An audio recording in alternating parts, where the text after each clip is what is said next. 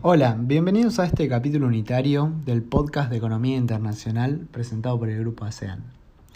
En el día de hoy les presentaremos un mercado cuya importancia está directamente relacionada con el bienestar del planeta, cuyo futuro no solo preocupa a la comunidad científica, sino también a la gran mayoría del espectro político mundial.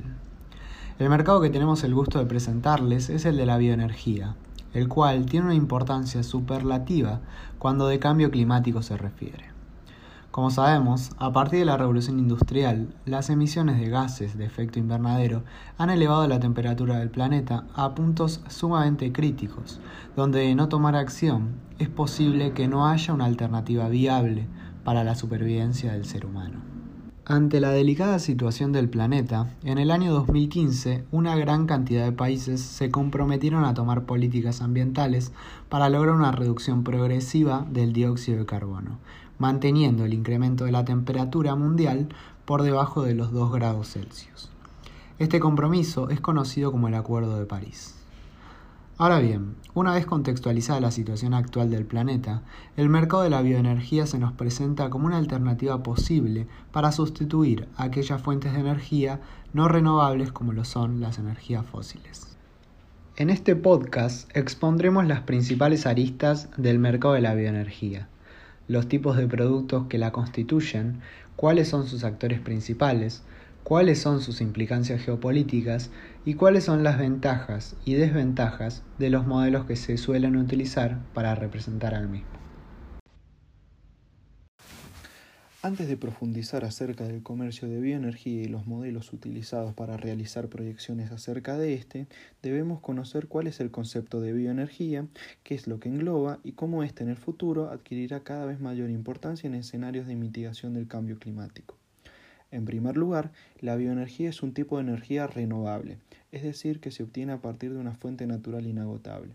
Esto es clave para diferenciarse con el petróleo, con el gas o el carbón, que son energías no renovables, vale decir que provienen de fuentes limitadas.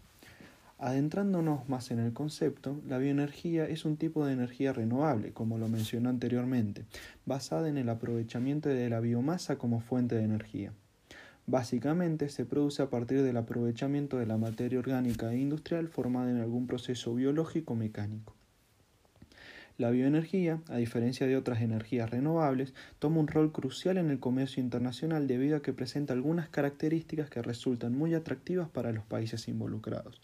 Una de las características por la cual es atractiva es que tiene la capacidad o la versatilidad de ser convertida en numerosas fuentes de energía secundarias y finales. Según el proceso empleado, permite obtener combustibles líquidos, sólidos o gaseosos. Otra característica que se valora es la consistencia en el suministro. Pero, en mi opinión, la clave reside en que la bioenergía puede producirse lejos de los puntos de conversión y consumo. Por lo tanto, en el futuro cada vez tomará mayor importancia en el comercio internacional. A continuación se explicará cómo algunos países actúan en el comercio de bioenergía, qué es lo que exportan y cómo obtienen dichos productos. Además, se explicará el modelo utilizado en el paper que realiza las proyecciones para los años que vienen.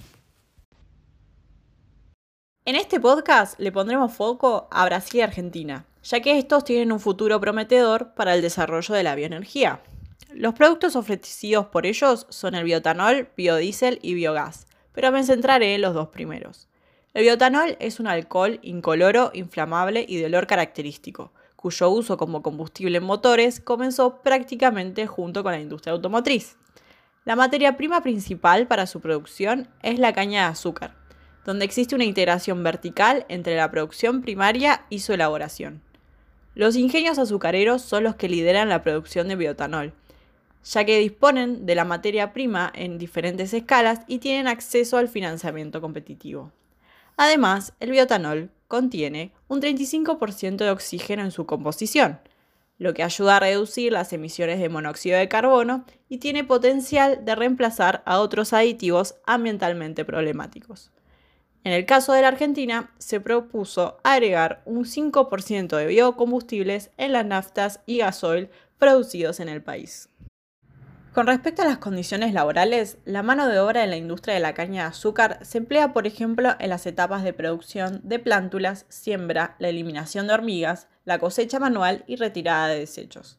En todas estas actividades, la que tiene mayor demanda de mano de obra es la cosecha, que es responsable por más del 60% de la fuerza laboral.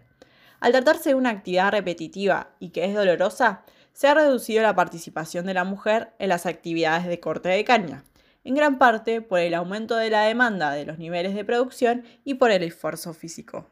Ahora vamos con el biodiesel. El biodiesel procede casi todo del cultivo de soja.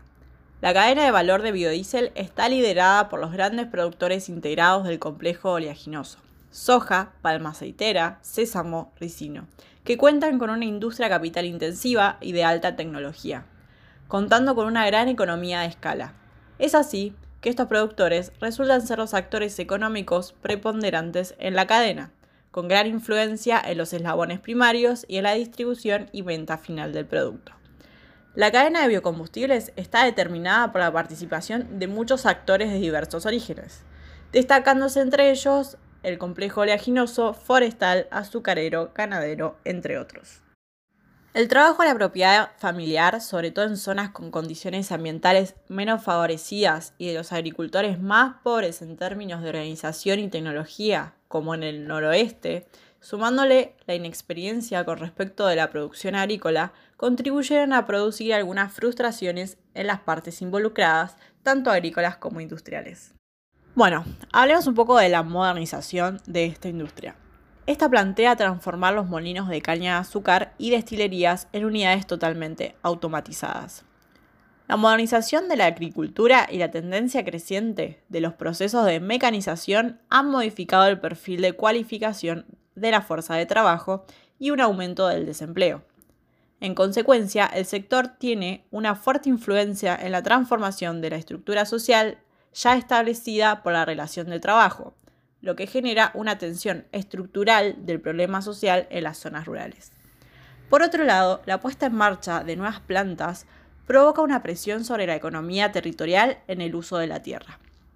Vale la pena señalar que estas inversiones hacia la modernización son el resultado de una política de gobierno a través del desarrollo del programa de producción y venta de contratos a favor de la exportación, por otra parte, las líneas de crédito con tasas de interés fijas diseñadas para productos agroindustriales constituyen una parte de las negociaciones con las empresas transnacionales. Una de las características en común de ambas cadenas, tanto de biodiesel y bioetanol, es que tienen que vincularse con empresas petroleras de gran poder comercial y productivo. Y es allí donde interviene el Estado, estableciendo los precios que deben pagar las petroleras a los productores de biocombustibles, asegurándoles a estas últimas un margen mínimo de rentabilidad de manera de compensar en alguna medida esta disparidad de negociación. Una vez explicado el concepto de bioenergía y repasado el rol de la misma en los principales productores de América Latina, procederemos a explicar cuáles son los modelos predilectos a la hora de hacer proyecciones sobre el cambio climático. El paper de Basilis Dayoglou et al., titulado Implicancias de las estrategias de mitigación del cambio climático en el comercio internacional de bioenergía, propone analizar los resultados acerca de la proyección del comercio internacional de bioenergía obtenidos de una serie de modelos de evaluación integrados, sujetos a diferentes escenarios de mitigación del cambio climático. Los modelos de evaluación integrados son una herramienta desarrollada por científicos y economistas para responder preguntas claves acerca del cambio climático. Son integrados porque combinan información y conocimiento de diferentes disciplinas para intentar entender las interacciones entre diferentes partes de la sociedad. Los componentes principales de esa combinación suelen ser datos económicos, modelos sobre los sistemas de energía, agricultura y el uso de la tierra. Al combinar estos inputs y comprender sus interacciones, se puede determinar cómo decisiones que toma una parte de la sociedad afectan a otras partes. Así, son muy utilizados para evaluar y entender implicancias de decisiones políticas. Un buen ejemplo son las políticas sobre el cambio climático. Los modelos de evaluación integrados generalmente responden preguntas del estilo ¿qué pasa si? Es decir, ¿qué pasa si queremos limitar el calentamiento global a 2 grados? Cómo se comporta el sistema de energía y qué transformaciones son necesarias para lograr este objetivo. De esta manera, el paper que analizamos toma ocho modelos de evaluación integrados y les pregunta a cada uno de ellos siete preguntas del estilo ¿Qué pasa con el comercio internacional de bioenergía si se aplica determinada estrategia contra el cambio climático, junto con otras determinadas restricciones tecnológicas?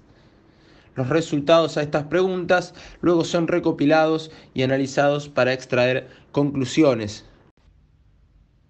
Para cerrar, y considerando todo lo previamente analizado, el desafío está cada vez más claro. La temperatura global ha subido desde la industrialización y continuará repuntando si no se toman medidas. Para limitar esta subida se requieren cambios grandes y rápidos. El mundo avanza hacia una transformación que ya es imparable. Para continuar este largo proceso, las políticas gubernamentales y las regulaciones son cruciales.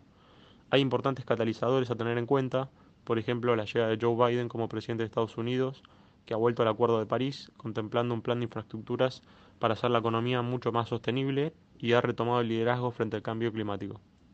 Asimismo, en Europa, el Plan de Recuperación Verde, el Plan de Acción sobre las Finanzas Sostenibles dentro de la Unión Europea o la previsión de tener cero emisiones en 2050 son catalizadores sobre la base muy relevantes. Las potencias mundiales están avanzando en esta materia, China también, ya que se ha comprometido a la neutralidad en emisiones de carbono para 2060. A ello hay que sumarle que los precios de las energías renovables son cada vez más baratos y competitivos, no dependiendo tanto de subvenciones gubernamentales. La energía eólica y solar ya es más barata que la procedente del carbón y del gas. En las próximas décadas se necesitará una inversión anual mayor al 2% del PIB mundial. Al mismo tiempo, para alcanzar las emisiones netas cero en 2050, la inversión anual en energías limpias a nivel mundial tendrá que triplicarse de aquí a 2030 hasta alcanzar unos 4 billones de dólares. En 30 años hay que cambiar completamente el modo de generar energía. La transformación tiene que ir desde un esquema en el que en la actualidad los combustibles fósiles suponen aproximadamente el 80% del consumo de energía, a un modelo en el que en 2050 la misma sea producida por energías renovables. A modo de conclusión, vivimos en una época en que la necesidad de soluciones ambientales sostenibles no tiene precedentes. Debido a que seguimos en las primeras etapas de la transición energética, vemos que las perspectivas de crecimiento del sector de energías renovables son todavía sustanciales. Para lograr esto, el comercio tiene un rol fundamental sobre la mitigación del cambio climático, ya que permite que las empresas logren economías de escala, reduciendo los costos de producción de las tecnologías de mitigación, a la vez permite que los países hagan uso de las tecnologías climáticas rápidamente en todo el mundo, estimula la inversión en energías renovables y sistemas de transporte público, tecnologías de la información y otros sectores claves de la economía de bajas emisiones de carbono, y por último, alimenta los mercados competitivos que animan a las personas y empresas a innovar y crear soluciones de bajo costo para el problema del cambio climático.